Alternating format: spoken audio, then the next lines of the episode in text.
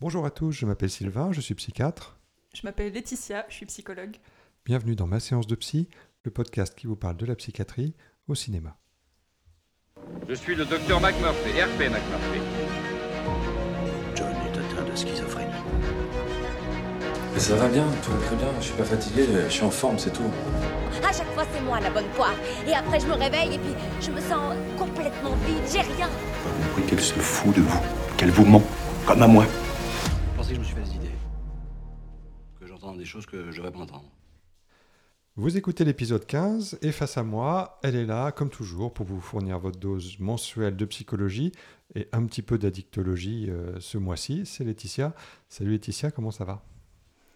Ça va. euh, là, il flotte euh, à mort. On est au mois de décembre, on va pas se mentir. c'est pas la meilleure, meilleure période de l'année, mais euh, bon, déjà le mois de novembre est passé, c'est déjà, c'est déjà ça. Je sais pas comment toi tu vis les mois de novembre, mais moi c'est un peu euh, le mois de l'angoisse. Wow, Non, moi, le, enfin, moi c'est plutôt vers janvier. hein. Ah oui, c'est un peu plus tard. Là, moi, le mois de novembre, c'est bien fini. Là, je suis allé faire un petit tour au Congrès français de psychiatrie à Lyon. C'était intéressant. Ça se trouve, j'ai j'ai croisé des auditeurs, euh, parmi les quelques auditeurs qu'on a. non, non, Ils ne se sont pas manifestés. non, non.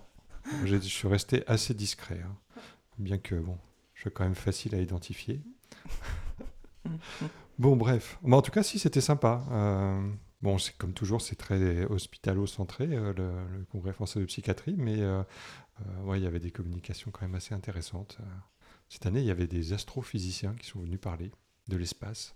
Et c'est bizarre pour un congrès de psychiatrie, mais c'était marrant.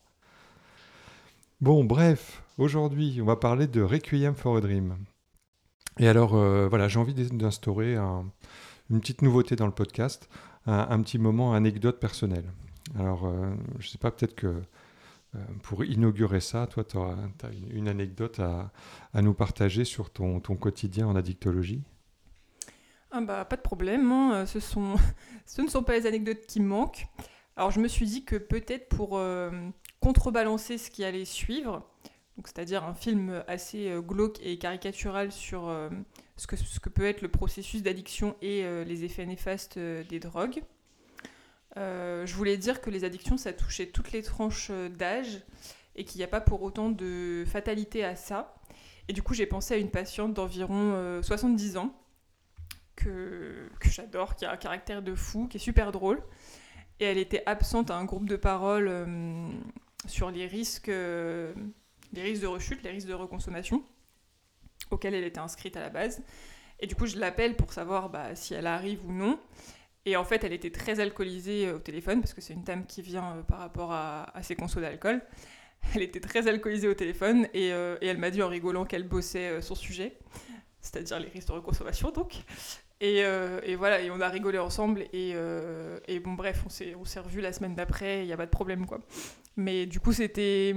Enfin voilà, une dame de 70 ans qui est capable de d'humour et d'autodérision sur, euh, sur ses consommations d'alcool, c'était.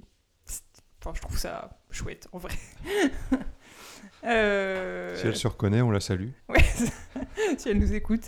Euh, et, je, et je voulais dire aussi que si, euh, alors si l'addiction du fait de l'accoutumance et de la tolérance, ça amène souvent à consommer davantage et que ça entraîne des pertes de contrôle, forcément, euh, j'ai aussi pu recevoir euh, en suivi plusieurs personnes qui consommaient de manière vraiment ponctuelle et récréative des produits illicites comme, comme la MDMA ou de la cocaïne sans que ça ait forcément un impact négatif sur leur vie professionnelle ou personnelle. Enfin, c'est pas parce qu'on consomme euh, des substances que, euh, que notre vie s'effondre, quoi, en gros.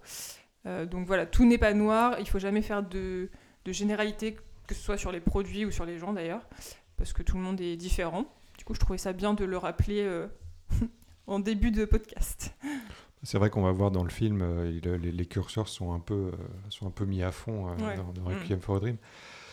Évidemment, c'est difficile de généraliser. Bon, après, tu as plus d'expérience que moi sur, sur le sujet.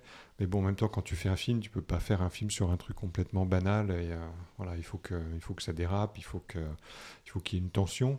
Mm. Voilà, donc là, effectivement, les, potards étaient un peu à fond. Euh, mais bien, enfin, ça va nous permettre de dire des choses, euh, des choses sur le film. D'ailleurs, parlons un petit peu de, des sujets qu'on va aborder aujourd'hui. Alors, c'est moi qui vais commencer en parlant de la, représentation des, toxicomanes dans le, film. Ensuite, c'est toi qui prendras la parole pour euh, nous parler de, des consommations d'héroïne, euh, en comparant la réalité avec le film, savoir qu'est-ce qui est, euh, cohérent ou pas dans ce qui est montré dans le film. Ensuite, moi, je parlerai de la représentation des soignants et de l'hôpital dans le film.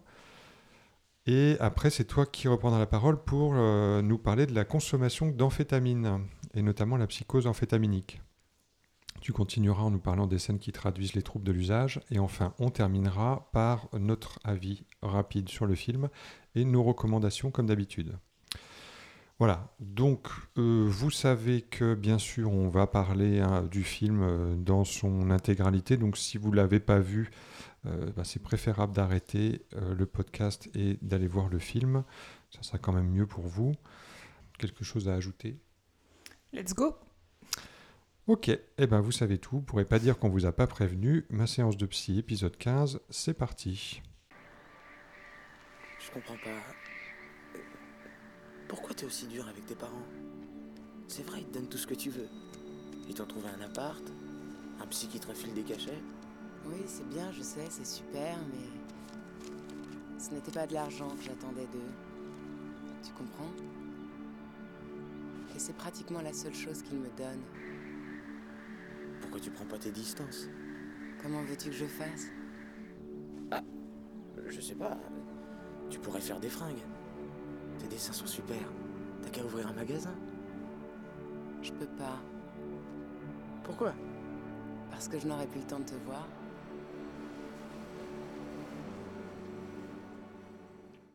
Requiem for a Dream est un film américain de 101 minutes réalisé par Darren Aronofsky et sorti en 2000.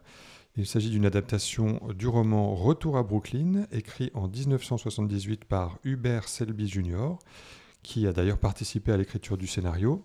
Euh, dans les rôles principaux, on retrouve Jared Leto, qui joue Harry Goldfarb, Ellen Burstyn, qui joue Sarah Goldfarb, sa maman, euh, Marlon Wayans, euh, qui joue le rôle de Tyrone C. Love, euh, D'ailleurs, petite parenthèse, Marlon Wayans, moi je ne l'ai jamais vu dans d'autres films, à part peut-être dans euh, Scary Movie, et, euh, qui est une parodie de Scream. Et il joue curieusement un type qui a des problèmes d'alcool, enfin non pas d'alcool, de, de cannabis. Je crois qu'il a, il a, il Ah, est un gros consommateur de... Ouais, il est un peu affilié à ces, affilié à ces rôles-là, c'est bizarre. Euh, et ensuite, il y a qui d'autre Jennifer Connelly, évidemment, qui, elle, interprète euh, Marion Silver. Alors, Marion, Marianne, moi, j'ai pas trop su si c'était ça. C'est Marianne Mm. C'est Marianne Marianne Hmm. Ok, parce qu'entre la VF et la VO, je crois que ça, ça change. Ah, Donc, euh, bon, je sais pas. je l'appellerai Marion. Marianne. moi. Mm. Bon, ok. Le film raconte la lente déchéance, chacun à leur manière, de quatre personnages souffrant d'addiction. Harry, euh, Marianne euh, et Tyrone, qui sont trois junkies, et Sarah, qui souffre de solitude euh, et qui cherche à maigrir dans l'espoir de participer à, son show télé préféré et qui va devenir dépendante aux amphétamines. Alors, il n'y a pas beaucoup d'anecdotes sur le, sur le film. Il a été interdit au moins de 18 ans en France et aux États-Unis. Il paraîtrait même qu'il a été interdit dans certains pays. J'ai pas réussi à savoir dans, dans les- lesquels. Moi, j'ai découvert, figure-toi, euh, la, bande-son de ce film euh, que j'avais finalement déjà entendu avant Ah oui, parce Euh, que j'allais dire, tu la connaissais déjà sans le savoir. que- sans le savoir, ouais, effectivement, parce que j'aime bien regarder des, des- des reportages un peu creepy sur TF1 avec, euh, euh, avec des musiques comme ça hyper angoissantes. Et souvent, on retrouve. Voilà, c'est ça.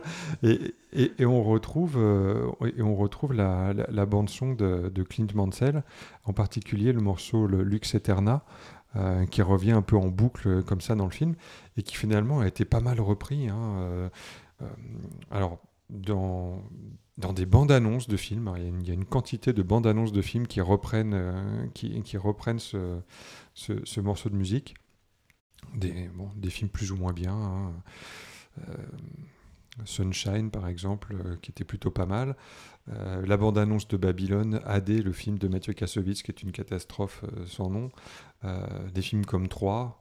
Si vous avez envie de vous regarder les, bandes annonces, vous verrez qu'on retrouve la musique de, de, Requiem for a Dream dans, cette bande annonce. bref, enfin voilà, c'était la première fois que, je, raccrochais cette musique au film. Euh, autre petit fait intéressant, euh, l'héroïne, qui est la drogue dont on parle le plus et qu'on voit le plus dans le film, eh ben, figure-toi qu'elle est jamais nommée en tant que telle. Je sais pas si tu avais remarqué. Mmh, oui, c'est vrai. Euh, et enfin, Darren Aronofsky, ce que je ne savais pas, est apparemment un grand fan du réalisateur Satoshi Kon. Satoshi Kon, qui est un réalisateur de, films d'animation japonais. Vous avez probablement déjà vu des films de Satoshi Kon. Si vous n'en avez pas vu, euh, vous avez certainement vu des films qui se sont beaucoup inspirés de ce qu'il fait. Euh, il a fait notamment des films comme Paprika, euh, Tokyo Godfather ou Millennium Actress.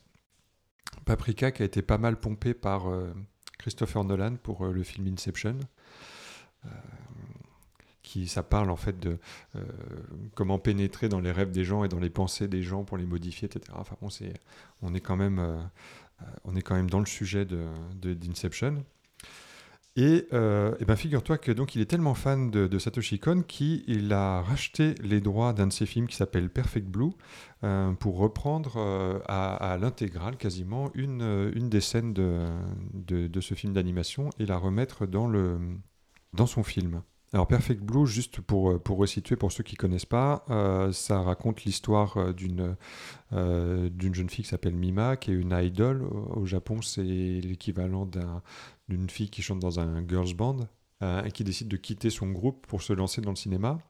avec plus ou moins de réussite et qui va se faire traquer par un fan psychopathe.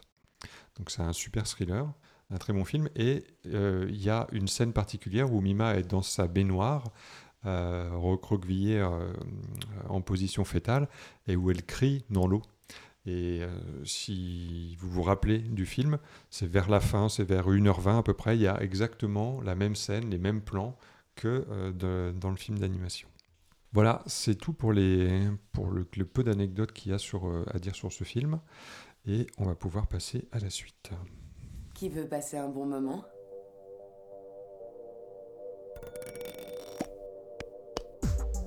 Angel m'a dit qu'on devrait le faire maintenant.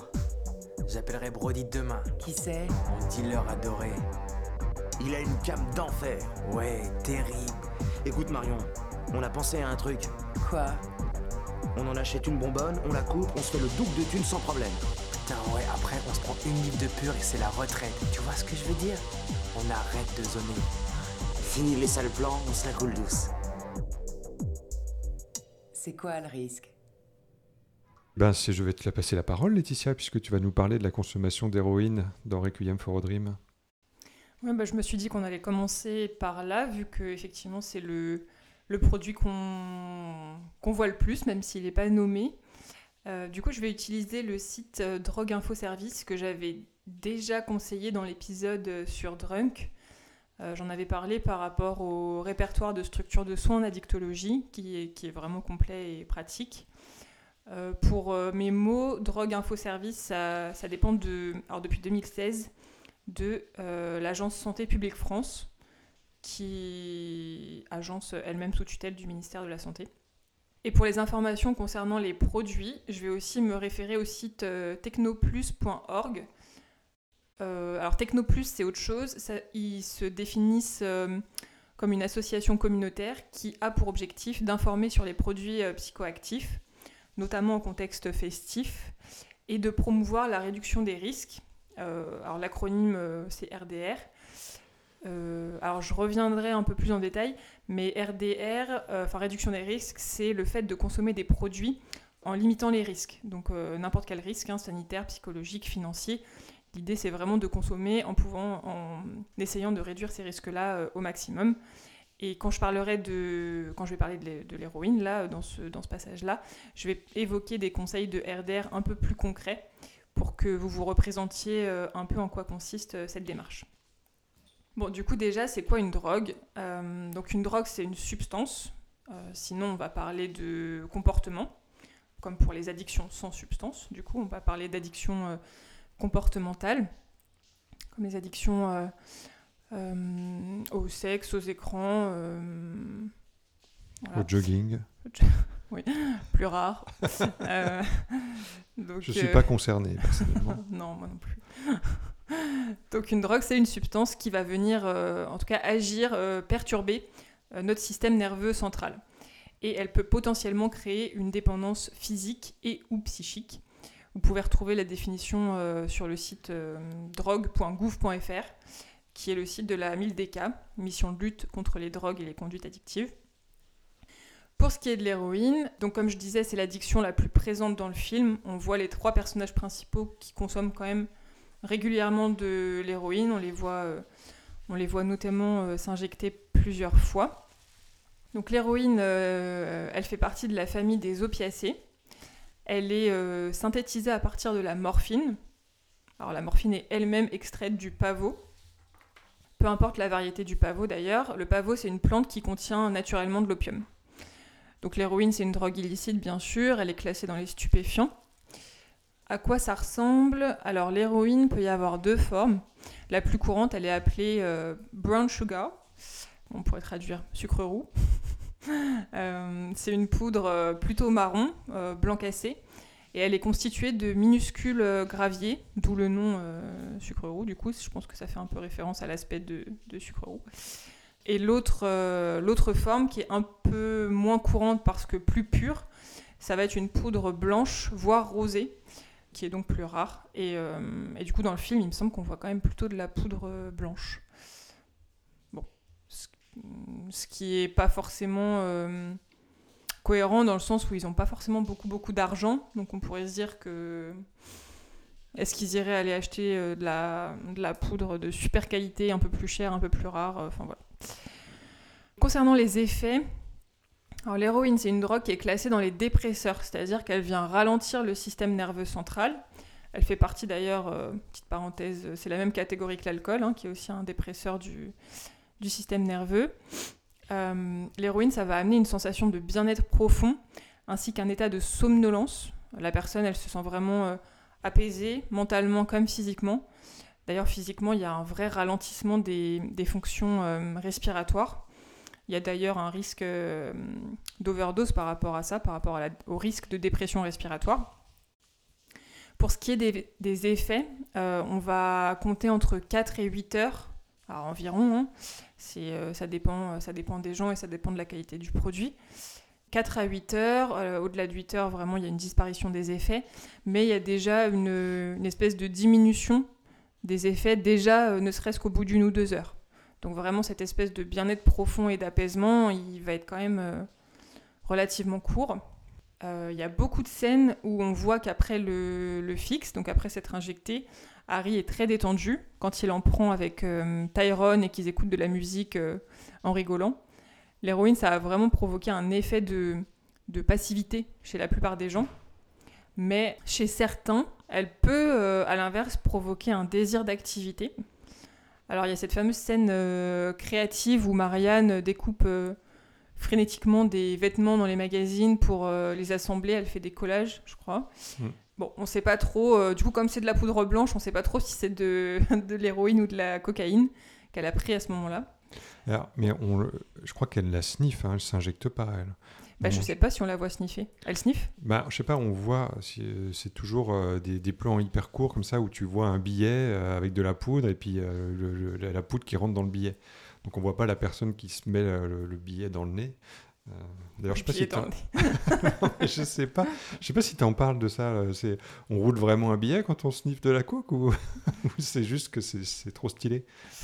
Bah. pff, non, je sais pas si c'est stylé parce qu'en vrai. euh, être dégueulasse. C'est dégueulasse, ouais. Et En fait, la plupart des gens, enfin déjà, euh, je sais pas si c'est stylé de faire ça avec un billet de 5 balles, tu vois, mais dans les films, ils ont toujours des gros billets de, de 100 balles. Et en fait, non, je parlais de réduction des risques, mais franchement, c'est au niveau hygiène, euh, sniffer à partir d'un billet, enfin, c'était, c'est horrible, quoi. Franchement, euh, après, j'ai déjà vu des personnes euh, sniffer avec des, enfin, déjà vu, déjà entendu des personnes dire qu'ils utilisaient des tickets de caisse ou, enfin, c'est pareil, c'est voilà, il y, a des- y a des outils euh, faits pour ça, il y a des petits carnets euh, pour sniffer avec des papiers propres. Ah, c'est vrai? Voilà, ouais, ouais. Enfin, dans les... bah, du coup, j'en parlerai peut-être après, mais quand je parlerai des carunes, mais il y a des, des outils de réduction des risques pour éviter de prendre euh, des billets ou des tickets de caisse qui sont euh, vraiment au niveau hygiène pas cool, quoi.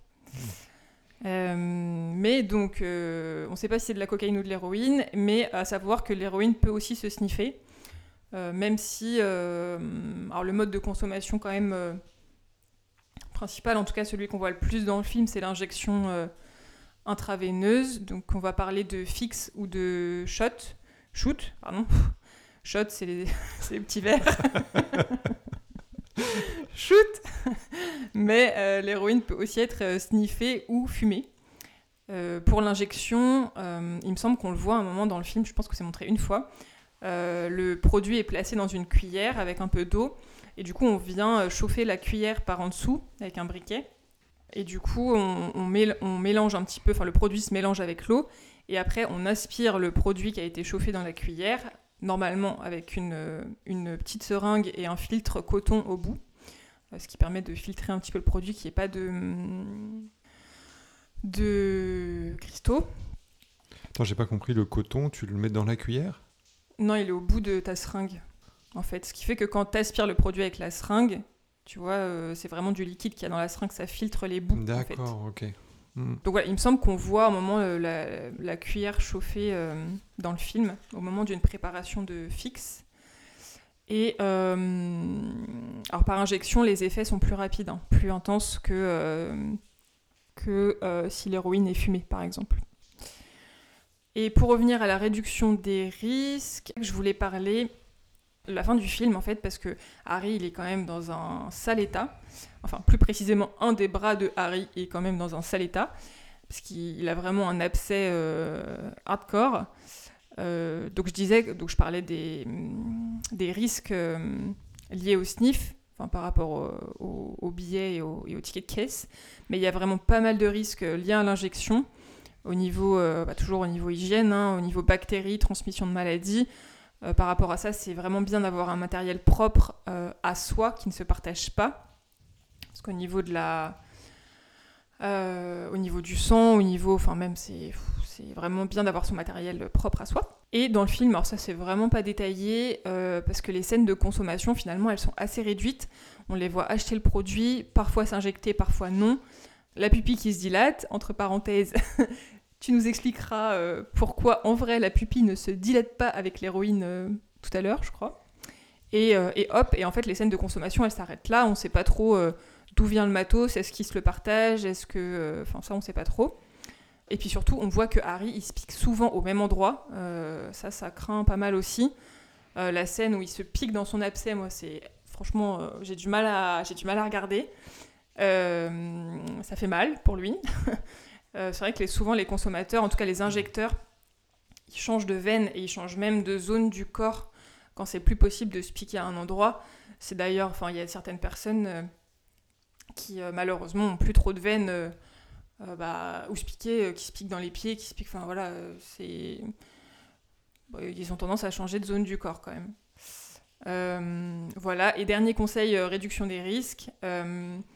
C'est important de ne pas mélanger euh, certains produits comme l'héroïne, l'alcool et euh, certains médicaments euh, comme les benzodiazépines qui, sont, qui font tous partie de la même famille, donc des dépresseurs du système nerveux central, qui vont donc avoir le même effet parce qu'ils vont agir sur les mêmes neurorécepteurs.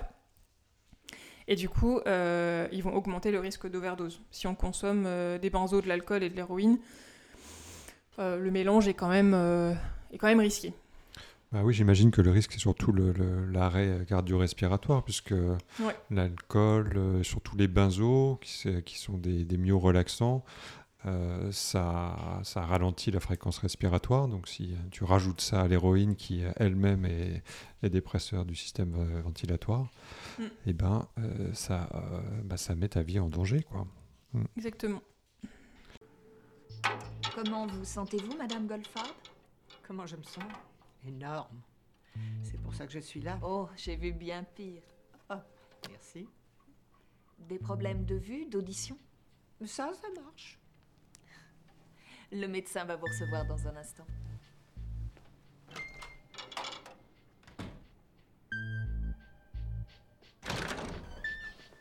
Une petite surcharge pondérale. Petite? J'ai 25 kilos que je suis prête à donner. On va s'en occuper. Pas de problème.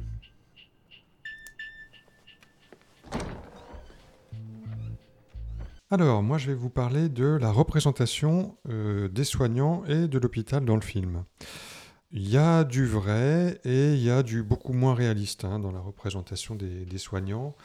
On va commencer tout de suite par euh, notre ami euh, le médecin, on va dire le médecin fantôme que voit Sarah lorsqu'elle va consulter pour ses problèmes de poids. Alors lui, il est quand même, euh, il est quand même collector celui-là.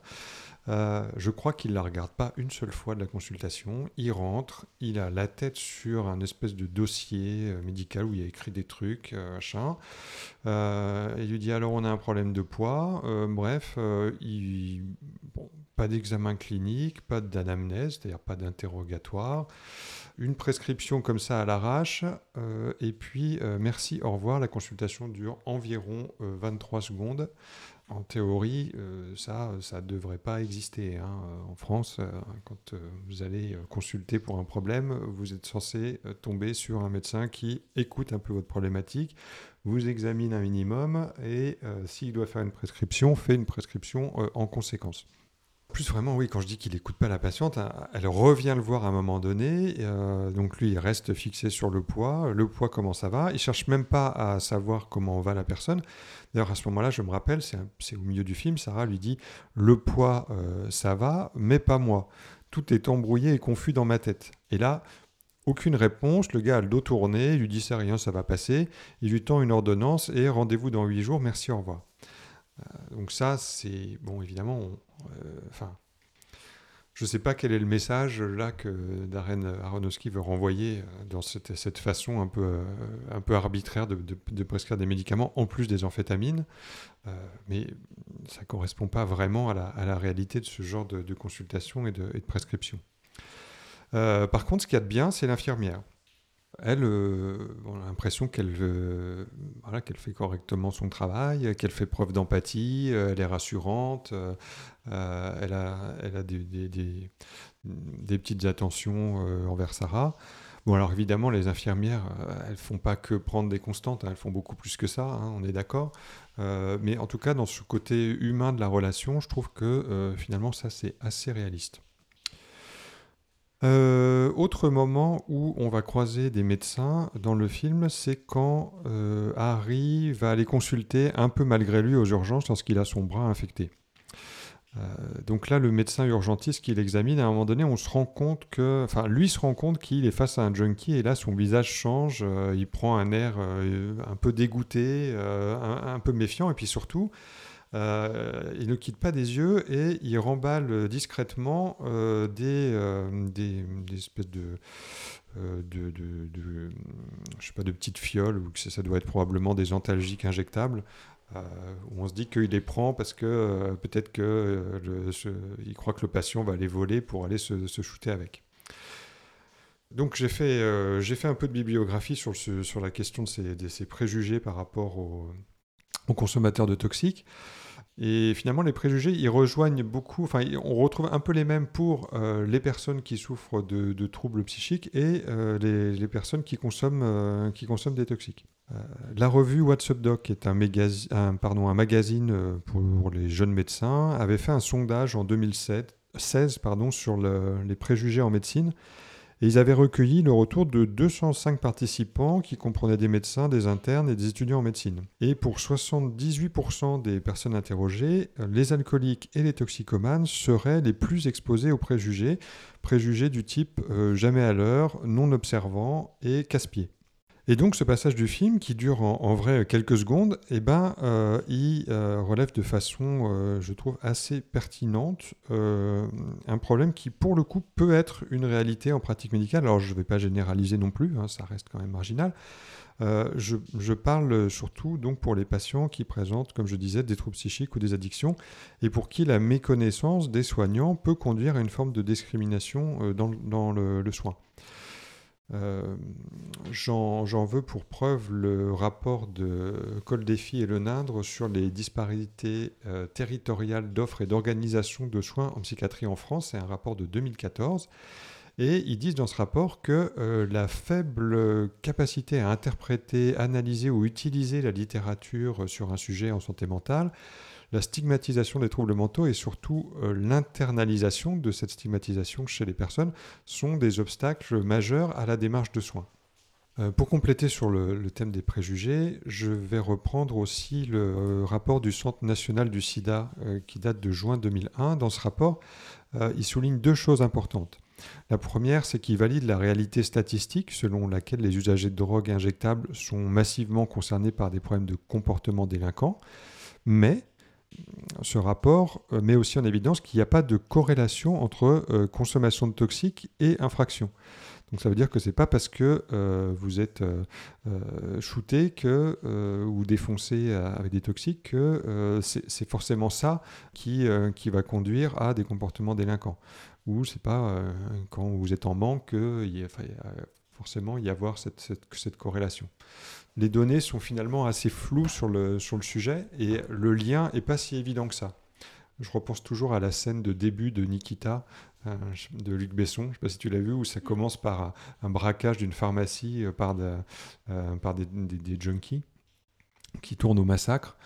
Ça aussi, c'est une vision, je pense, hein, un peu caricaturale de la, de la toxicomanie.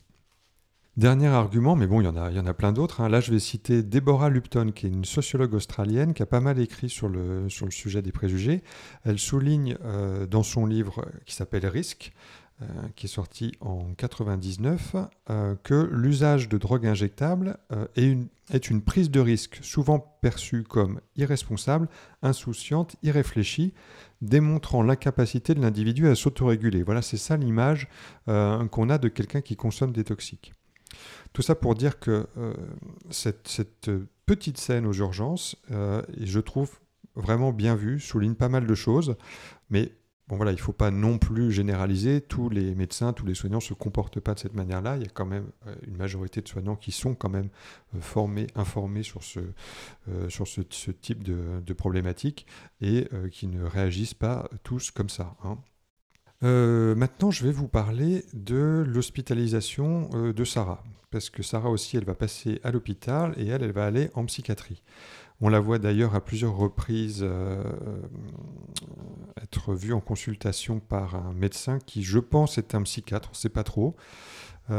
Ceci dit, ce médecin, il est plutôt pas mal, puisqu'il informe Sarah des soins qui vont lui être fournis mais il reste quand même assez évasif. Alors on peut comprendre hein, qu'il ne rentre pas dans les détails parce que vu dans l'état dans lequel est Sarah au moment où elle arrive à l'hôpital, on se doute qu'elle n'est pas vraiment en capacité euh, d'encoder les informations qu'on va lui donner.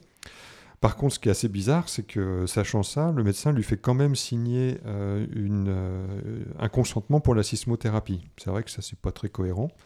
Il faut savoir qu'en France, la législation concernant le consentement aux soins a quand même beaucoup évolué euh, depuis la loi du 4 mars 2002, hein, c'est la loi Kouchner, qui a, profondément remanié le Code de santé publique, en tout cas sur la question de l'information du patient euh, et du consentement éclairé. En France, on n'aurait pas dû ni pu faire signer ce genre de document à Sarah dans l'état psychique où elle se trouve euh, au moment où elle arrive à l'hôpital. En général, le consentement du patient, on essaye de le recueillir dès que son état de santé psychique le permet. Euh, mais lorsqu'il y a une abolition du discernement euh, ou, des, capacités à, raisonner, on ne bah, peut pas. Enfin, le, consentement n'est pas recevable. Quoi. D'ailleurs, parlons de la sismothérapie. Donc ça, je me lasse pas d'en parler. Hein, la sismothérapie, à chaque fois qu'on qu la monte dans des films, c'est toujours abominable. Donc je, je, me répète à nouveau. Hein, là, évidemment, la sismothérapie, ça ne se passe pas comme ça dans la vraie vie. Euh, les, patients sont euh, anesthésiés, ça dure quelques minutes, c'est pas très long. Ils sont même curarisés, c'est-à-dire qu'on leur injecte un produit qui, euh, en quelque sorte, paralyse les muscles pour éviter qu'ils se blessent au moment de la, crise convulsive qui est provoquée artificiellement par le choc électrique.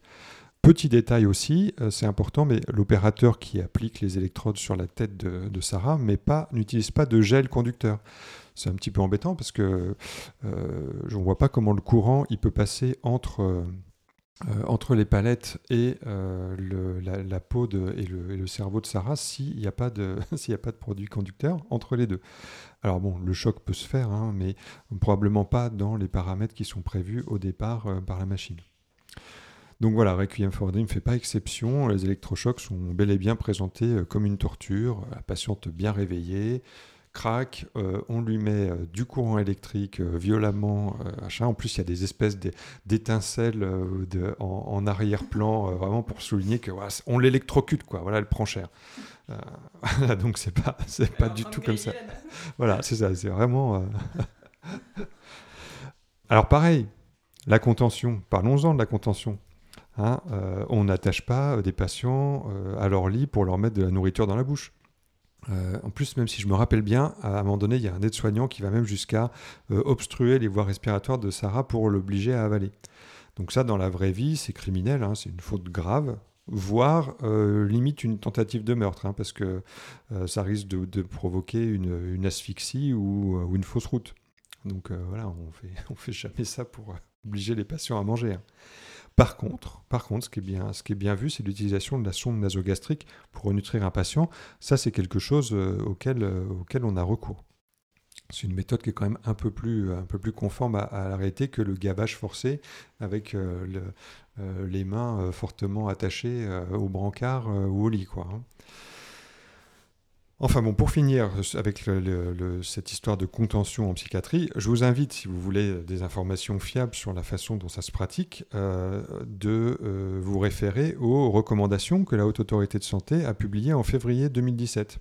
C'est facile, hein, vous cherchez sur Google euh, euh, recommandations euh, Haute Autorité de Santé, contention en psychiatrie, et, vous verrez que ben, la contention, c'est pas du tout une décision qui est prise à la légère, qu'il y a des protocoles stricts et, que, surtout c'est une prescription médicale qui est très réglementée. hein. Et c'est en aucun cas une mesure prise par des infirmiers ou des aides-soignants, et sûrement pas un acte punitif ou facilitateur de soins. Voilà, et puis je vais terminer sur euh, la scène d'amputation d'Harry, parce que ça c'est quand même bien marrant. Euh, il faut qu'on en parle. Alors, donc, déjà, l'infection du bras de Harry, elle est vraiment hyper exagérée, elle est vraiment dégueulasse. Quand, quand on arrive à ce point de gangrène du bras, euh, c'est qu'à un moment donné, tu as sauté des étapes, parce que c'est c'est juste, euh, c'est juste pas possible. hein. Euh, par contre, c'est vrai, c'est tout à fait vrai d'avoir des infections des tissus sous-cutanés avec comme porte d'entrée bactérienne le point d'injection. Ça, euh, en général, on voit ce qu'on appelle des cellulites du bras. Il peut y avoir aussi des complications comme des thromboses veineuses, voire complications plus profondes au niveau du cœur qui s'appellent les endocardites, qui sont des infections des valves du cœur, euh, qui sont en d'une manière générale consécutives à ce qu'on appelle une septicémie, c'est-à-dire que la bactérie passe dans la, circulation sanguine et à un moment donné, le sang, il passe par le cœur et la bactérie, elle s'arrête sur les valves cardiaques, elle fait une infection à ce moment-là, c'est ça l'endocardite.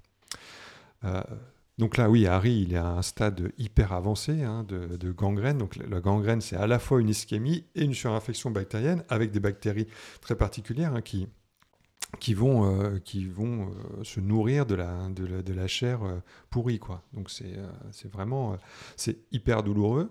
Et puis en général, c'est accompagné de, de- signes septiques vraiment majeurs. Et donc là, le médecin, il décide directement d'amputer le bras. Voilà, on n'essaie même pas euh, une petite antibiothérapie, on n'essaie pas de- d'essayer de revasculariser euh, au bloc opératoire. Direct, on ampute. Euh, alors, c'est montré très rapidement, on ne sait pas trop comment ça se passe, mais bon, je pense que même mon boucher, il travaille plus proprement. hein. Là, on voit une scie circulaire qui tranche le bras. Apparemment, ça se fait sur le brancard. Euh, Il y a du, même du sang qui gicle dans le visage d'Harry. Enfin bon, c'est le cauchemar intégral. Euh, voilà, donc bon, je pense que ça, vous n'avez pas besoin euh, d'avoir fait médecine pour comprendre que c'est n'importe quoi. L'amputation, ça se fait hein, évidemment, mais c'est un geste chirurgical. Ça se fait au bloc opératoire, sous asepsie. Il ne s'agit pas juste de mettre un coup de scie circulaire. euh, voilà, il, faut disséquer la peau, les tissus sous-cutanés, il y a des muscles, des vaisseaux, des nerfs, euh, tout ça, avant d'arriver à l'os euh, et, de, couper l'os. En plus, il faut prévoir de quoi faire un lambeau pour que ça puisse cicatriser. Enfin bon, c'est pas du tout, pas du tout de la médecine façon, façon guerre de 14-18, quoi. Donc voilà, ça c'était vraiment la, c'est, c'est, la goutte d'eau qui fait déborder le vase à l'amputation d'Harry, là, c'est le, le cauchemar intégral. Euh, maman, tu prends des amphètes? Quoi? Des amphétamines. Tu prends des coupes fins, c'est ça? Je t'ai dit que je voyais un spécialiste. Mais c'est bien ce que je dis. Tu vois un toubib qui te prescrit du speed, c'est ça? Enfin, Harry, je vois tout simplement un médecin. Mais qu'est-ce qu'il te donne, maman? Il te donne des comprimés? Ah, Bien sûr qu'il me donne des comprimés, c'est un médecin. Mais quel genre de comprimés? De- Des comprimés bleus, des violets, des oranges. Ce que je veux savoir, c'est ce qu'il y a dedans, maman. Oh, Harry, je m'appelle Sarah Goldfarb, pas Albert Einstein. Comment veux-tu que je sache ce qu'il y a dedans? Et après les avoir pris, est-ce que tu te sens énergique? Est-ce que ça te file la pêche? Euh, Oui, oui, un peu. Un peu Mais je t'entends grincer des dents d'ici, maman. Oui, peut-être, mais ça s'arrête la nuit. La nuit Oui, quand je prends le comprimé vert, je m'endors en 30 minutes. Pouf, comme ça. Maman, maman, il faut que tu arrêtes ça tout de suite. Crois-moi, c'est pas bon ces trucs-là. Mais comment ça, c'est pas bon? J'ai perdu 12 kilos. Tu parles, et alors Tu veux peut-être être une droguée Tu veux flinguer ta santé? Qu'est-ce que tu racontes, une droguée, moi? Mais est-ce que tu me vois baver ou trembler? C'est un excellent médecin. Non, pas excellent, mais très dangereux. Et depuis quand tu t'y connais en médecine, hein? Comment ça se fait que tu connaisses mieux la médecine qu'un médecin? Euh, bah, c'est à toi, là, tu vas nous parler de, euh, bah, tu vas nous parler des amphétamines. Je te laisse la parole. C'est ce que j'allais dire. J'allais- J'allais vous parler des amphétamines. Euh, donc après l'héroïne, les amphétamines. Donc les amphétamines, ça concerne la mère d'Harry, qui est prénommée euh, donc euh, Sarah. On va la voir s'enfoncer progressivement tout au long du film dans une dépendance sévère, ainsi que bah, une, folie que tu as déjà évoquée. Les amphétamines, du coup, c'est une famille de substances stimulantes. Contrairement à l'héroïne, du coup, on était dans la famille des dépresseurs. Là, c'est des produits qui vont venir stimuler le système nerveux central.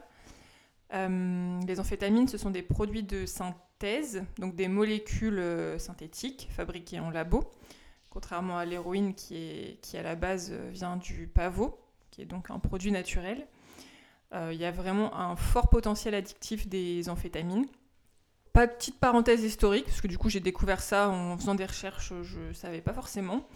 Pendant la Seconde Guerre mondiale, euh, les amphétamines étaient vraiment assez fréquemment utilisées par les soldats pour euh, tenir euh, jusqu'à la fin du conflit. Et, à la fin de, la Seconde Guerre mondiale, il y a eu vraiment une expansion du développement mondial de l'usage des amphétamines.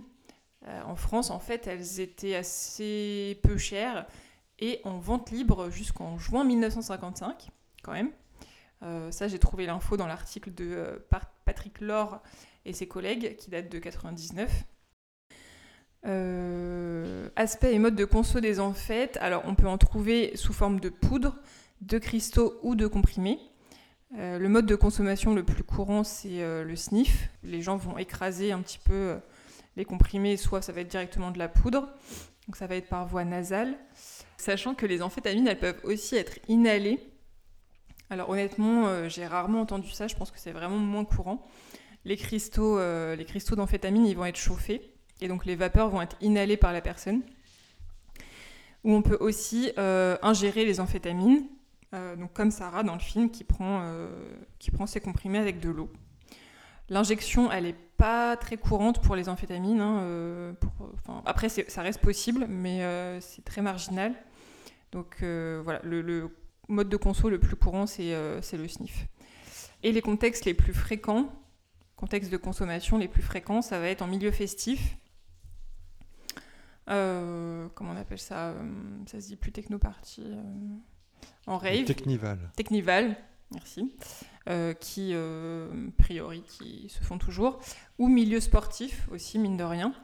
Pourquoi? Parce que euh, les effets des amphétamines, les effets les plus fréquents, c'est cette sensation de puissance, confiance en soi, augmentation de la production de travail, diminution de la fatigue et de l'appétit. Donc en termes de performance, euh, ça, peut, être intéressant. Les effets, ils sont variables. Comme je disais, pour tous les produits, ça va dépendre de la qualité de la drogue, de la tolérance ou non de l'usager, c'est-à-dire est-ce qu'il a l'habitude d'en consommer ou pas, du mode de consommation, euh, de l'état de santé physique et mental de la personne. Mais donc ces effets, ils vont être présents entre 4 et 12 heures. Quand les amphétamines sont sniffées, la montée est assez rapide. On peut ressentir les effets euh, déjà au bout de quelques minutes. Et quand elles sont ingérées, la montée est un peu plus lente et plus progressive de par le processus digestif et euh, processus d'absorption. Donc il y a vraiment trois grands effets principaux au niveau des amphètes. Euh, l'effet psychostimulant, donc c'est le fait d'avoir beaucoup d'idées, euh, un flux de pensée accéléré, une certaine euphorie intellectuelle. Va y avoir ensuite l'effet hallucinogène, donc comme son nom l'indique, qui va vous créer des hallucinations auditives ou visuelles. Et l'effet anorexigène, donc c'est vraiment l'effet coupe-faim, ce pourquoi Sarah les prend à la base, puisqu'elle a cet objectif de perdre beaucoup de poids pour rentrer dans sa robe rouge mais elle n'arrive pas à faire de régime adapté. Donc après cette phase d'activité un peu euphorique euh, euh, dans le début de la prise, il y a quand même une phase de descente assez désagréable qui peut durer euh, plusieurs heures, voire plusieurs jours, où la personne est abattue, sensation de vide, fatigue, tristesse, trouble du sommeil aussi. donc cette phase de descente, les patients, euh, voilà, de ce qu'ils en disent, de ce qu'ils en disent, elle est quand même assez, euh, assez désagréable, assez inconfortable. Euh, pour ce qui est des effets secondaires des amphétamines, on va trouver principalement des crises d'angoisse, des contractions des muscles des mâchoires, des grincements de dents.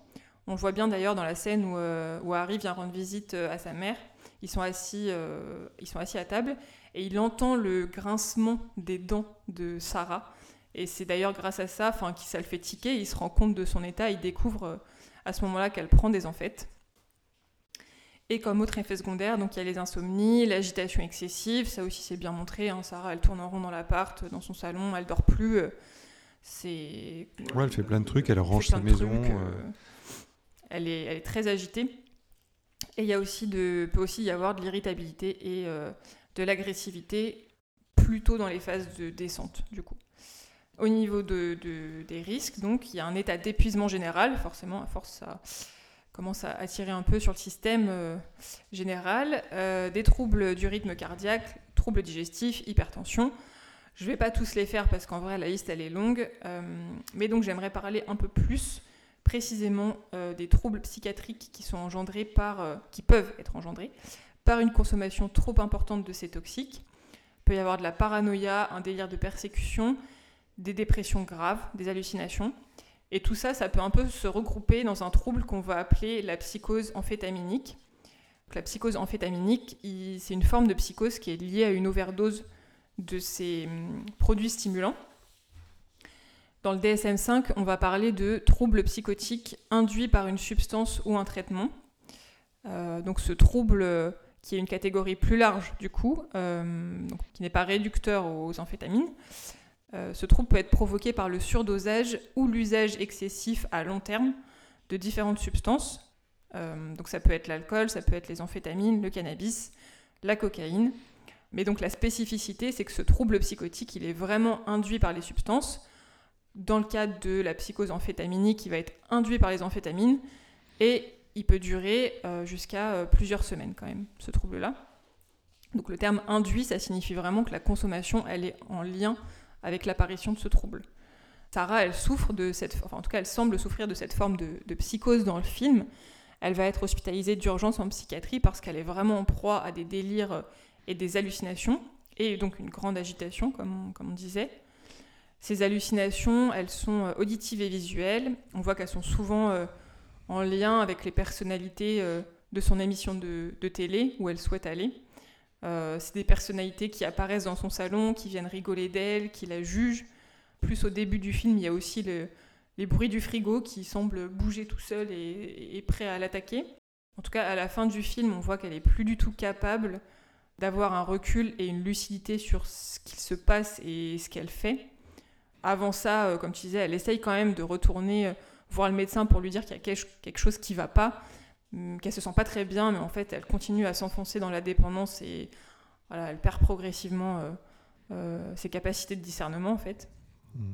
Parce qu'on voit qu'elle enchaîne les comprimés toute la journée, elle en prend parfois plusieurs d'un coup, donc euh, il y a vraiment cette notion de trouble psychotique induit qui, qui, je trouve, est assez bien, assez bien représentée, assez bien mis en scène. avant la consommation régulière d'amphétamine, c'est vrai que chez Sarah, on n'a enfin, pas constaté de problème psychologique particulier.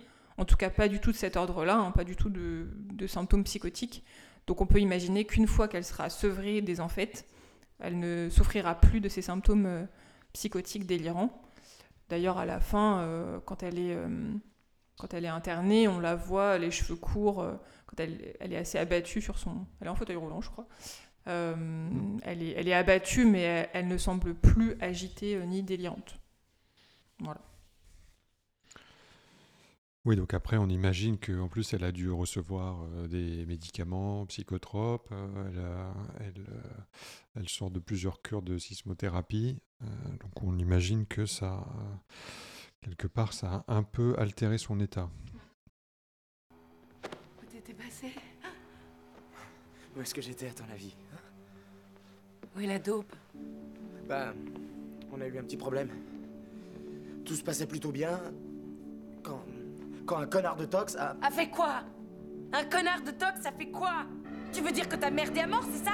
Ça va pas, tu pètes les plombs là. Tu m'avais promis que tout se passerait comme sur des roulettes, tu te rappelles? J'ai baisé ce gros dégueulasse pour toi, je me suis fait traiter comme une chienne pour toi. Il y en a nulle part! Rien à foutre, connard! Espèce de minable de merde!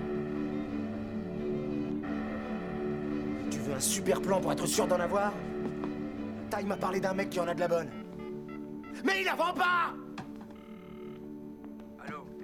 Salut, t'as fais-moi le numéro de ce mec. Quel mec Celui qui aime les gonzesses. Victime Pourquoi Donne-moi ce putain de numéro, bordel de merde D'accord, 934, 87, 77.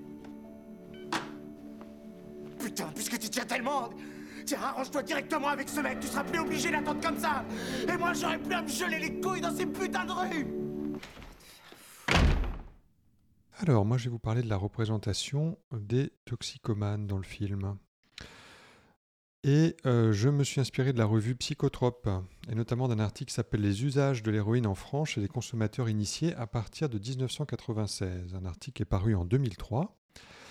Alors, sachez que l'âge moyen euh, d'initiation à la cocaïne est de 20 ans. Donc, c'est assez euh, cohérent avec l'âge des personnages dans le, dans le film. Généralement, les personnages ont déjà consommé d'autres toxiques avant d'en arriver à l'héroïne. Euh, dans le film, euh, l'usage d'autres produits n'est pas très bien explicité, à part peut-être une consommation de cocaïne. On en parlait tout à l'heure, on n'est pas sûr de, de si, euh, si Marianne, elle, elle sniffe de l'héros ou de la coke. Le cannabis, on le voit, on le voit vite fait. Je crois qu'on voit Harry qui, qui, fume, qui fume un joint à un moment donné, puis c'est suivi d'un épisode hallucinatoire où il voit, où il voit Marion euh, sur une jetée. Euh, bon, enfin, à ma connaissance, le cannabis, ça donne pas ce genre d'expérience, mais euh, bon. Voilà, c'est un petit côté onirique qui, je pense, illustre bien le fait qu'il est en train de planer, quoi. La consommation d'héroïne pardon, peut avoir lieu dans un contexte festif. Elle est habituellement utilisée conjointement avec d'autres drogues que les, les, gens ont déjà expérimentées. Euh, la première consommation, elle a souvent lieu dans un lieu privé avec des gens connus, souvent des amis proches. Euh, c'est montré brièvement dans le film lors d'une scène de fête entre amis euh, qui est passée en accéléré. alors on voit pas de shoot, on voit juste les gens qui fument du cannabis a priori, mais il y a ce côté festif, on se réunit pour profiter ensemble des produits. Quoi. La plupart du temps, euh, donc après la phase d'euphorie, tu disais, il y a une phase de somnolence assez, assez prolongée. Euh, ce qui est, enfin, je sais pas ce que tu en penses toi, mais ça me paraît pas très crédible ça dans le film. Quand on, les voit à un moment donné, ils, se shootent. Euh, et après, on a l'impression qu'il y a quelques heures qui s'est écoulé, à peine, et ils sont tranquilles, peinards, accoudés à un comptoir, en train, en train de manger une glace dans un, dans un magasin du coin. Je, ne suis pas sûr, moi. enfin, j'ai pas.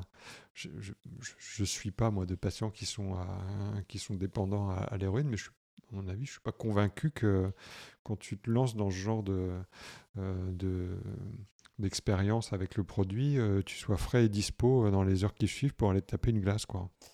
Bah, je sais pas, c'est vrai que la temporalité dans le film, on se rend pas trop compte. Après, on peut se dire que par rapport à la durée des effets que j'expliquais, je sais pas, s'il consomme en début d'après, mais qu'on est le soir, en vrai, euh, c'est possible. Mais comme on se rend, on a- oui, on a l'impression que c'est hyper rapproché, on a l'impression qu'ils enchaînent un peu, enfin qu'ils se remettent vite quoi. Alors, petit détail, mais important quand même, tu en as parlé tout à l'heure, euh, il y a ce, problème du, gros plan récurrent sur les pupilles qui se dilatent pour illustrer la, consommation d'héroïne. Bon, ça, Darren Aronofsky s'est quand même pas, pas mal fait reprendre par rapport à ça, donc euh, on va pas en rajouter. La consommation d'opioïdes, ça provoque plutôt un myosis, c'est-à-dire un, un rétrécissement de la pupille qui est dû à une activation du système nerveux parasympathique. La midriase, c'est-à-dire la, dil- la dilatation de la pupille qu'on voit dans le film, elle, c'est- elle est plutôt présente euh, lors des états de manque. Euh, enfin, il y a une bonne partie du film qui s'a- s'attarde sur le fait que Harry euh, et Tyrone vont faire du trafic de drogue dans leur quartier pour gagner leur vie et financer leur propre consommation. Alors, j'ai pas trouvé d'études sur le sujet. Par contre, j'ai des témoignages de certains patients, principalement des consommateurs de cannabis, hein, euh, à qui ça arrive de, ou c'est déjà arrivé de, de revendre euh, euh, le produit pour pouvoir se payer soit de quoi manger, soit de quoi fumer. Euh, après, hein, les gros dealers, en général, euh, ils consomment pas ce qu'ils vendent hein, parce que, un, euh, ils n'ont pas envie de devenir dépendants comme leurs clients, et petit deux, euh, ça serait aussi un manque à gagner pour eux. Euh, je sais pas si toi, tu as, des- des histoires comme ça de patients qui, qui achètent, revendent, font du, font du business autour, de, autour des produits qu'ils utilisent habituellement? Oui, oui, pour le coup, ça, c'est pas un cliché. Euh, les gros dealers, en général, ils consomment pas. Après, les petits, moyens dealers, bon, ils prennent pour leur conso perso. Mais les gros dealers, euh, ils, non, ils touchent pas à ça en fait. C'est des, businessmen. hein. Euh, du coup, moi, je voulais enchaîner sur euh, certaines scènes du film qui, je trouve, illustraient, illustraient pl- plutôt pas mal certains critères du trouble de l'usage. Euh, trouble de l'usage donc, euh, qui fait partie du DSM-5, que j'ai déjà détaillé, il me semble aussi, dans Drunk, donc je ne vais pas forcément y revenir. Le premier critère qui était pas mal représenté, c'est que la substance est consommée en plus grande quantité ou sur plus de temps que ce que la personne avait envisagé à la base. Euh, donc il y a plusieurs scènes qui illustrent ça, notamment la scène où Harry et Tyrone ont réussi à acheter de la très bonne cam. Donc en début de soirée, euh, donc même avant que la soirée commence, Harry dit à Tyrone qu'il faut surtout pas y toucher, qu'ils peuvent enfin se faire un vrai business pour une fois, euh, donc c'est-à-dire la revendre plus cher, mais pour ça, ils ne doivent pas la consommer. Euh, finalement, Harry se laisse convaincre assez facilement par Tyrone, qui lui dit quand même il faut goûter, il faut goûter ce qu'on propose, et au final, ils goûtent euh, la, la cam, et donc ils passent sûrement euh, leur soirée à consommer, puisqu'il n'y a, pas de- revente derrière. hein. Autre scène qui illustre bien ça, le fait de, finalement se laisser euh, déborder euh, par ses pulsions de pas gérer les consos. Euh, c'est la scène où Harry et Marianne sont super mal, euh, ils sont en manque la nuit, ils sont en sueur, ils sont agités, hyper nerveux, et Marianne propose à Harry de consommer le peu qu'il leur reste pour, euh, pour se sentir mieux du coup. Ils devaient attendre demain pour consommer cette dose parce qu'ils avaient réduit leur fréquence de conso pour pouvoir tenir. Et en fait, voilà, ils craquent et ils consomment, euh, ils consomment la nuit et donc le lendemain, ils sont super mal parce qu'il leur reste plus rien. Une autre, euh, autre critère du trouble de l'usage, le craving, l'envie irrépressible de consommer. Euh, ça, je trouve que c'était illustré notamment par la scène où Harry et Marianne sont au bord de l'eau. Ils sont sur des, rochers, je crois. Et l'un des deux a envie de consommer. L'autre dit, bah quand même, euh, il est tôt, on devrait attendre ce soir. Et en fait, ils se font un fixe quand même, ils attendent pas ce soir. Ça, c'est vraiment une partie importante de l'accompagnement en addictologie, le fait de réussir à différer le, le craving, enfin l'envie de consommer. Même si c'est de un quart d'heure, en fait, euh, c'est déjà ça, parce que c'est vraiment tellement compliqué à gérer. C'est tellement, euh, quand on dit envie irrépressible, enfin, c'est pas juste des mots, quoi. C'est vraiment euh, quelque chose de très très puissant. Donc, nous, dans nos accompagnements, on va essayer de mettre en place des stratégies, des alternatives ou des, stratégies de diversion, en fait, pour réussir soit à, hum, résister à ce craving-là, ou en tout cas au moins le différer. Un autre critère euh, du trouble de l'usage, ça va être la tolérance. Donc là, on peut parler de la scène où Sarah euh, retourne voir son médecin en lui disant qu'elle prend bien son traitement comme d'habitude tous les jours, mais qu'elle ne ressent plus les effets comme avant. Et donc comme elle ne ressent plus les effets comme avant, ce qui se passe, c'est qu'elle finit par augmenter les doses pour euh, ressentir l'effet désiré. Et puis elle rentre dans l'engrenage de devoir en prendre toujours plus et toujours plus. Ensuite, on va avoir le sevrage, donc, euh, qui, va être illustré par les symptômes de manque. Donc il y a plusieurs scènes hein, où, on les voit être en manque du produit, notamment quand Harry et Tyrone reviennent de la vente qui se passe dans un espèce de garage d'entrepôt là, à laquelle ils n'ont rien pu acheter à cause de quelqu'un qui tire un coup de feu, bref. Euh, quand ils reviennent dans l'appart, en fait, Marianne, Marianne, elle est en pleine crise, elle s'énerve, elle les insulte, elle est sur les nerfs à fond. Donc là, on voit bien qu'elle euh, est vraiment en manque, elle est très irritable. Et il y a aussi la scène dont j'ai déjà parlé la nuit euh, avec Marianne et Harry, où on voit qu'ils transpirent. Ils semblent vraiment ne, ne, pas se sentir bien du tout physiquement. Ensuite, va y avoir, je suis toujours sur les critères du trouble de l'usage, l'abandon ou la réduction d'activité au profit des consommations. Euh, on voit qu'au début du film, il y avait quand même ce projet pour Marianne de, euh, de magasin, euh, d'ouvrir son magasin de vêtements pour créer ses, ses, fringues. rapidement, c'est un projet qui est laissé tomber. Il hein. n'y a, pas, a pas de magasin, il n'y a pas de, de, projet de stylisme pour elle. Et euh, Harry, au niveau de ses relations familiales, bah, finalement, assez rapidement, il délaisse un petit peu sa mère, il prend plus le temps d'aller la voir parce qu'il est, voilà, il est beaucoup occupé par, euh, par ses consos euh, et, le fait d'en trouver et d'en consommer. Enfin, bah, il y a la poursuite des consommations malgré les conséquences négatives. voilà, le, fait que Harry continue à consommer, à s'injecter dans son abcès la prostitution pour Marianne, euh, la dégradation psychologique avec des hallucinations euh, pour Sarah. Il y a quand même, euh, comme tu disais au tout début, le curseur, il est, il est vraiment placé à l'extrême hein, dans ce film. Mais malgré toutes ces conséquences négatives-là, tous les protagonistes continuent de consommer en fait. Ça, dans la réalité, on dit souvent que il y a toujours euh, une balance finalement entre euh, les bénéfices des consommations et les inconvénients. Et on dit souvent en addictologie que quand la balance euh, penche un peu plus du côté des inconvénients, donc des conséquences négatives des consommations, c'est à partir de ce moment-là que la personne se pose des questions et potentiellement rentre dans les processus de soins, ce qui n'est pas le cas dans le film, du coup. voilà. Et euh, un autre point que je trouvais intéressant de souligner, même s'il ne s'agit pas d'un critère euh, du trouble de l'usage, c'est la mise en image de la suppression des émotions négatives par les, consommations. Bah, c'est vrai qu'il y, a beaucoup de patients qui font le lien euh, entre leur consommation et la régulation de certaines émotions, notamment les émotions négatives. Hein. Il y a la scène quand Marianne est dans la salle de bain, elle est devant son miroir, elle est, elle est nue, je crois, d'ailleurs. Elle est vraiment abattue devant son miroir, la tête baissée. Et euh, on voit qu'il y, a une image de, fixe, donc euh, elle, elle, consomme. Et juste après, voilà, elle relève la tête, elle s'étire, elle sourit. Euh, physiquement, le avant-après, il est assez, assez parlant. Pareil, dans la scène où Harry revient de chez sa mère, il est dans le taxi. Et euh, il, a, donc, il a découvert que sa mère se droguait, euh, donc il se met à pleurer. Et pareil, une image de fixe, donc on imagine qu'il consomme euh, dans le taxi. Et tout de suite après, il ne pleure plus, il a un visage super calme, neutre, détendu. Enfin là aussi, le avant-après, il, il s'enchaîne, donc il est vraiment criant. Et il y a aussi la scène où Marianne est partie en rendez-vous avec son thérapeute dégueulasse d'ailleurs, euh, Arnold, euh, pour, euh, pour essayer de lui soutirer de l'argent. Enfin, clairement, elle, elle, se prostitue à ce moment-là.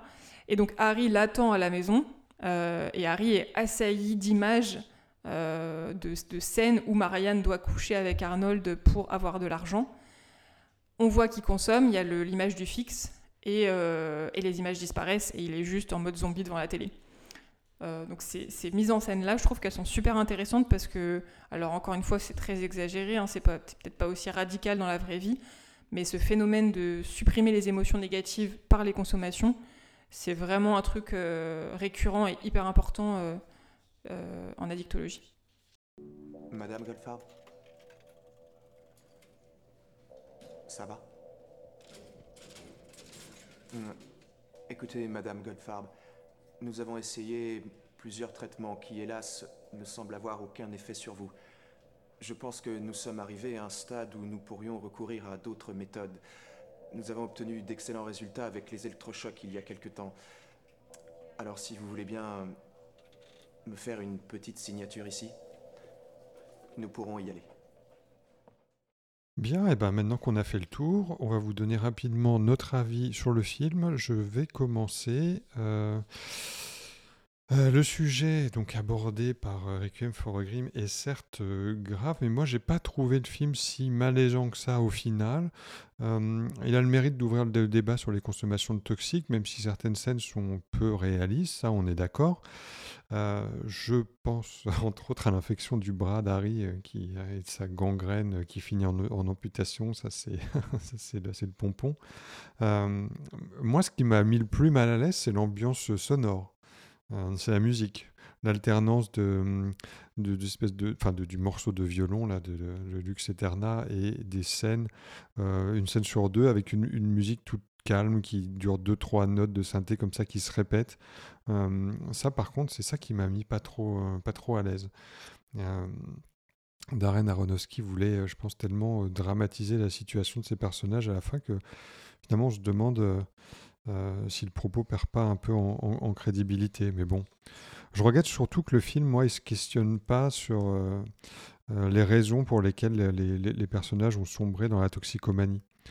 Marianne, on a l'impression à un moment donné que, c'est suggéré ou c'est dit très vite, quoi, qu'elle a des gros problèmes familiaux. Et manifestement, donc elle fait une thérapie, mais on n'en sait pas plus que ça. Pareil pour la solitude de, Sarah euh, face à la, finalement la dislocation de sa cellule familiale. Ça aussi, c'est présenté comme ça de manière très évasive. euh, euh, le sujet, il semble être suggéré dans la scène où justement elle regarde une photo où elle est là avec son mari qui est mort et avec Harry, ils sont tous les trois sur la photo. Elle regarde ça avec beaucoup de tristesse. On sent à ce moment-là que cette femme-là, elle est seule et qu'elle est fragilisée. Et puis alors le pire, c'est Tyrone. Alors Tyrone, lui, on ne sait pas grand-chose sur lui. On sait qu'il a une copine. euh, euh, voilà, on la voit de temps en temps, mais on connaît rien sur la vie de ce gars. On ne sait pas comment il en est arrivé là. On ne sait pas comment ils se sont rencontrés avec Harry. euh, voilà, c'est, c'est, je trouve ça dommage. Alors après, c'est pas forcément peut-être ce qu'il, ce qu'il voulait dire. Une fois encore, je sais, je sais pas si c'est quelque chose qui est évoqué dans le bouquin. Retour à Brooklyn. Tu l'as lu ou pas, toi? Oui, oui, je l'ai lu et du coup, je, me... je crois que je l'avais mis dans une recommandation d'un épisode précédent, d'ailleurs, ce livre. Il n'y a pas du tout, y a pas du tout de plus de détails dans le livre en fait. hein. Le, c'est vraiment le livre est aussi centré sur euh, les consommations et, euh, et les trois protagonistes et il n'y a pas du tout, euh, bah, je crois que je, oui, j'allais en parler après, mais ça s'arrête là en fait. Il n'y a pas de personnages secondaires, il n'y a pas d'annexe, il n'y a pas d'éléments explicatifs sur leur vie ou leur parcours de vie. Ok, en tout cas, moi j'aurais aimé aussi que le film il parle euh, de, bah, de la multitude des drogues qui existent. Euh, finalement, là, on est surtout concentré sur, euh, sur l'héroïne. Mais bon, après, tu es mieux placé que moi pour le savoir, Laetitia. Il y a des nouvelles drogues qui sortent régulièrement. Euh, c'est pas toujours facile d'ailleurs de s'y retrouver entre la 3-MMC, euh, Scaline, Proscaline, Nova, Pandora. Il y a des noms marrants hein. Divination, Solaris, N-Bomb. Benzo Fury, Chaperon, ça te parle tout ça? Parce que moi, ça m'a fait. Il y a, une quantité impressionnante de, produits qui existent. hein. Euh, bon, enfin voilà, moi j'aurais aimé quand même qu'il y ait une petite lueur d'espoir ou au moins un, message positif à un moment donné, quoi, sans que ça soit vraiment le, euh, saut dans le vide. Au sens propre et au sens figuré d'ailleurs, parce que je crois qu'à un moment il y a une scène où, euh, juste après l'amputation d'Harry, où il fait un cauchemar, où il tombe dans le vide et puis il touche le fond en fait. voilà. C'est quand même bien, ça aurait été bien de montrer que c'est quand même possible de s'en sortir, tu vois, et que hein, c'est juste euh, euh, la, consommation de toxiques conduit à, inévitablement à la mort ou la déchéance, quoi. Bon, enfin, ça reste un film que quand même je recommanderais, mais euh, pour son côté éducatif, mais quand même à la condition que bah, le, le message qu'il délivre soit quand même interprété, encadré et pas seulement pris au premier degré. C'est-à-dire que il suffit pas de montrer le film, il faut ensuite pouvoir faire un peu comme on fait là, expliciter les choses euh, pour euh, justement que le message soit pas pris au premier degré par les gens qui regardent le film. Qu'est-ce que tu en as pensé, toi? Bah alors, contrairement à toi, et pourtant j'adore ce film, parce que je trouve qu'il met, met toujours une sacrée claque, mais je le trouve toujours aussi malaisant. Je, je, tourne encore la tête parce que oui, je suis sensible. Quand il s'agit des scènes de prostitution avec Marianne ou quand Harry se pique dans son abcès, là, c'est c'est vraiment la, oui, comme tu dis, la déchéance pure, ça me glace le sang. Donc euh, tout le monde s'enfonce dans les ténèbres les plus obscures, la folie, la prison, la prostitution, la mort. Waouh Alors, euh, moi qui travaille en addictologie, je sais que ce n'est pas aussi caricatural que ça et que la plupart des gens ne vont pas si mal, travaillent, ont une famille, tout ça, tout ça. Mais quelqu'un qui ne connaît pas du tout les produits et qui a des représentations sur les addictions, bah putain, ça fait flipper quoi. Enfin, tu peux être sûr que jamais plus tu prendras un cachet ou tu fumeras un joint sans avoir la musique de l'angoisse dans la tête. Donc, euh, non, plus sérieusement, le, film dépeint un contexte particulier aussi aux, États-Unis. Euh, ça se passe dans les années 80. Il y a, à cette époque-là, il y a un fort usage euh, répandu de cocaïne et d'héroïne, d'autant plus dans des milieux un peu précaires. voilà, comme tu dis, il y a peu de détails sur leur parcours de vie, sur leurs individualités en fait. On est juste focus sur euh, leur solitude respective et leur consommation. Euh, ce que j'aime moi aussi, c'est l'ambiance du film, cette, espèce de violence euh, sous-jacente, le côté brut des personnages. Ils sont, ils sont quand même attachants. Et du coup, c'est. Bah, je trouve que c'est encore plus dur parce que malheureusement, tu assistes à, ce cercle vicieux dans lequel ils sont tous pris. Comme je disais, le film il est assez fidèle au livre. Il y, a, aussi cette ambiance euh, badante hein, dans, le, dans le livre. Et euh, comme je disais, il n'y a pas d'éléments non plus sur les vies des personnages. Il n'y a, a, vraiment que le trio. Et, euh, et, sinon, la musique est évidemment incroyable. Elle participe beaucoup à l'ambiance glauque et, et, un peu fataliste. Et sinon, je pense qu'il n'y avait pas encore à l'époque, en fait, les nouvelles drogues dont tu parles. Parce que parce que, parce que euh, le livre a été écrit en 78.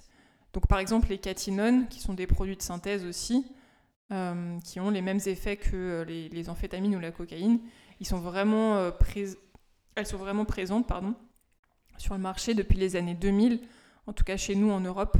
Donc je pense juste que ces drogues de synthèse, elles n'étaient pas encore trop d'actualité.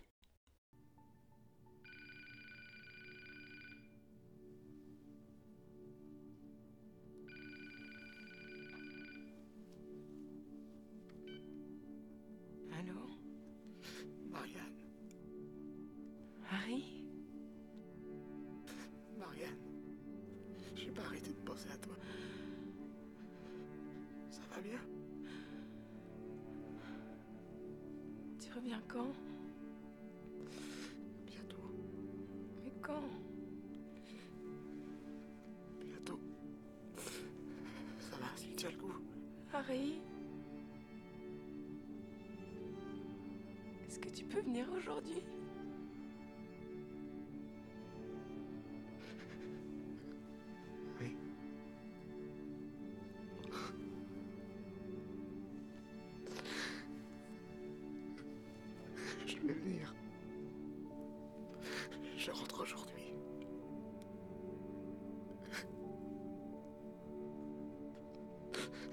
du matin, hein, d'accord D'accord, Harry. Je reviens, Marianne. Oui. Marianne. Oui. Je demande pardon. Oui, je sais.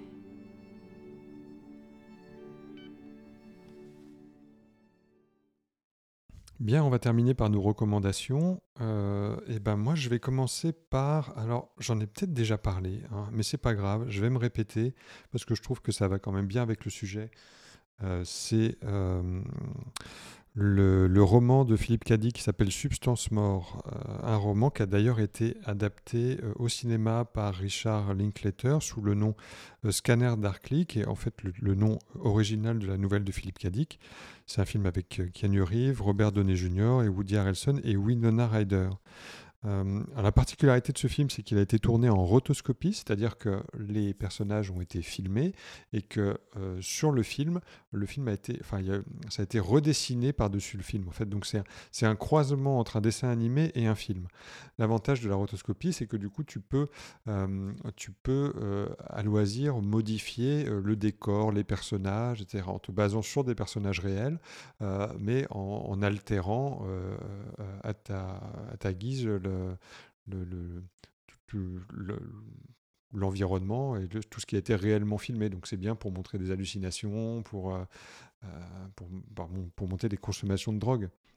Il y a une série comme ça en rotoscopie qui était pas mal, qui parlait aussi de santé mentale sur, euh, sur Amazon Prime. Je me rappelle plus comment elle s'appelle, c'est avec Bob Odenkirk, si celui qui joue Better Call Saul, qui joue l'avocat.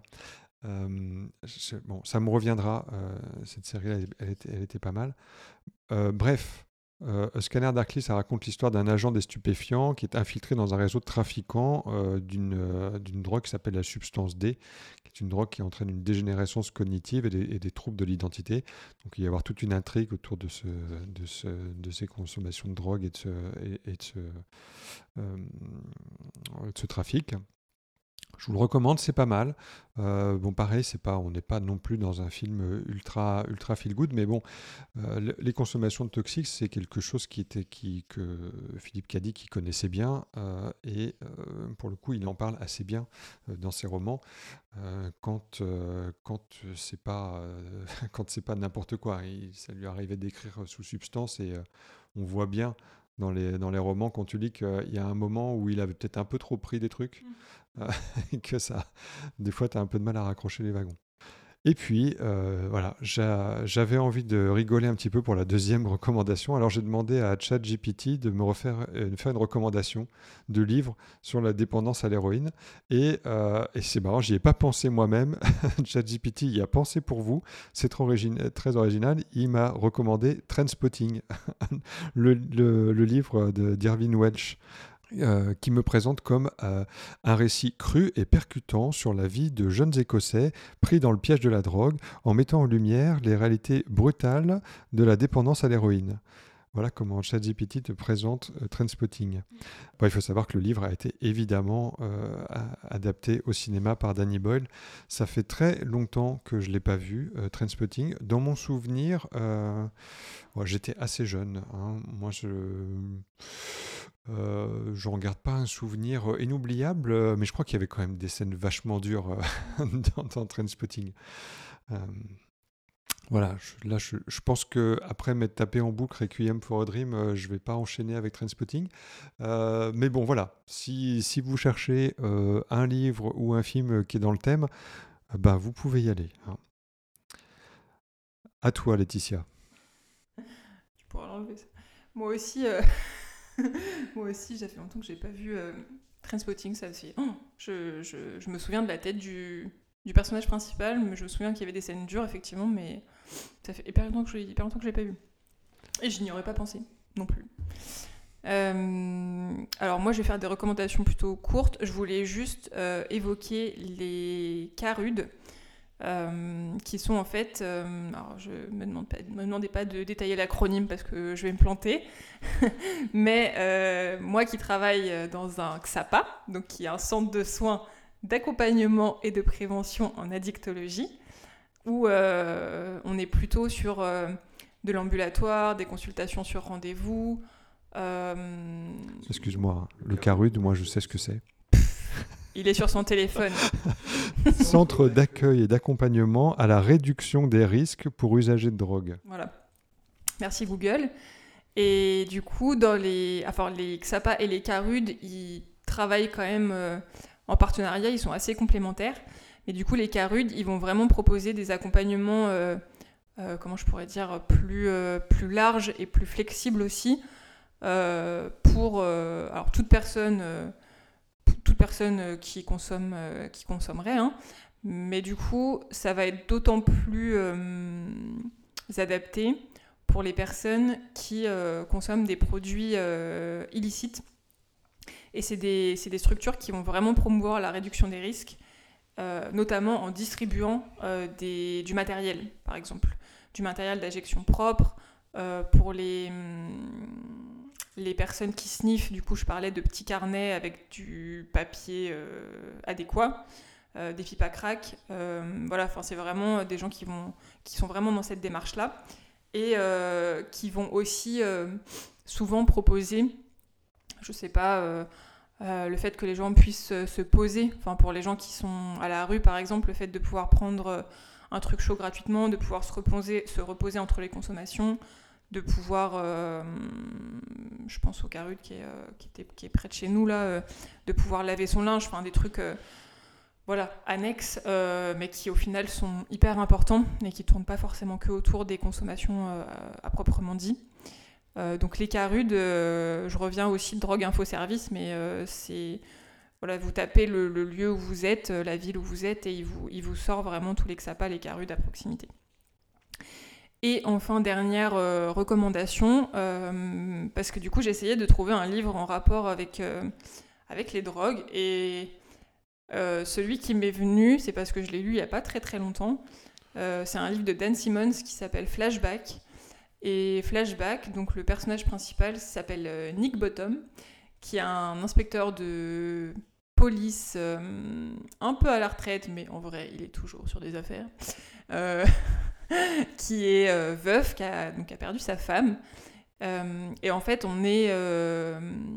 comment on dit quand c'est une, une dystopie? Une dystopie, oui, si tu veux. Oui. Je crois que c'est une dystopie. C'est dans un monde imaginaire oui, alors c'est ça. Une dystopie. Euh, euh, pas, très, très, pas très très futuriste, hein. je crois que ça se passe dans les années 2050 aux États-Unis. Et en fait, le flashback, c'est une drogue qui est consommée par beaucoup beaucoup de personnes. Et euh, ça a pour effet. alors, je pense que comment les, personnes sont un peu. Je, cherche un synonyme à sidérer, mais ça a vraiment des effets très puissants. Euh, qui fait qu'au niveau du corps, euh, tu es un peu en mode catatonique, tu vois. Mais au niveau psychologie, euh, le flashback te permet de retourner dans des scènes de ton passé et de revivre des moments que tu choisis, du coup, avec des proches disparus, par exemple, comme le cas de Nick Bottom, il se ruine, enfin, c'est vraiment il a perdu, euh, il a perdu son taf, il a perdu, euh, il a quasiment tout perdu à cause du flashback, mais parce que dans le livre, il passe son temps à revivre des moments euh, avec sa femme disparue. Donc il y a un petit côté poétique ou philosophique, je sais pas, dans ce livre. Et quand je le lisais, je me disais, putain, si une drogue comme ça existait vraiment, eh ben, je pense qu'il y a beaucoup, beaucoup, beaucoup de gens qui en consommeraient. voilà. Ça me fait penser à ce film de Catherine Bigelow, Strange Days. Je sais pas si tu je sais. Connais pas. Non. Ça fait longtemps que je l'ai pas vu, mais euh, je crois que ça parlait d'une histoire de trafic de souvenirs où en fait les gens se euh, prennent du plaisir comme ça en regardant. Euh, enfin, c'est ils, utilisent des espèces de cartes mémoire et ils visualisent comme ça des souvenirs du passé. Bon après ça part en thriller. Je crois que le type tombe sur une visualisation de meurtre, un truc comme ça. Enfin, ça fait très longtemps que je l'ai pas vu, mais il y, y, a aussi cette notion de trafic de souvenirs. Ça a l'air sympa, Flashback. Ouais, c'est du coup, je, je, pense qu'il n'a pas été adapté au cinéma, j'avoue, j'ai pas regardé. Mais euh, ouais, je le conseille, euh, il est cool. Voilà, c'est tout pour aujourd'hui. J'espère que ça vous a plu. Euh, je vous rappelle que vous pouvez nous retrouver sur Twitter, sur X, à ma séance de psy, si vous voulez poser des questions ou suggérer des films dont vous voudriez entendre parler. nous avons aussi et surtout une page Facebook et un petit peu un compte Instagram. Euh, et aussi pour ceux qui n'ont pas d'application de, de podcast, les épisodes euh, sont, enfin j'essaye de les mettre euh, régulièrement en audio sur, sur YouTube. en attendant de passer à la caméra, peut-être qu'un jour ça viendra. un jour peut-être. Un jour peut-être. Euh, bon, la prochaine fois, euh, de quoi on va parler? Donc, on sera euh, au mois de janvier, après Noël. j'avais envie qu'on sorte un petit peu de, ces films glauques là qu'on a, qu'on a un peu enchaîné ces derniers temps. Et j'ai proposé à Laetitia qu'on parle d'un film Disney qui s'appelle Vice Versa, parce que je pense qu'il y a des choses à dire sur les émotions et la personnalité. Et je suis sûr qu'on passera un très bon moment en compagnie de ce film de Disney. Voilà, sur ce, on va se quitter sur évidemment un, extrait de Lux Eterna. Et euh, on vous dit à bientôt. Et bien sûr, on vous souhaite plein de chouettes séances de cinéma. Salut Laetitia, salut à tous. Salut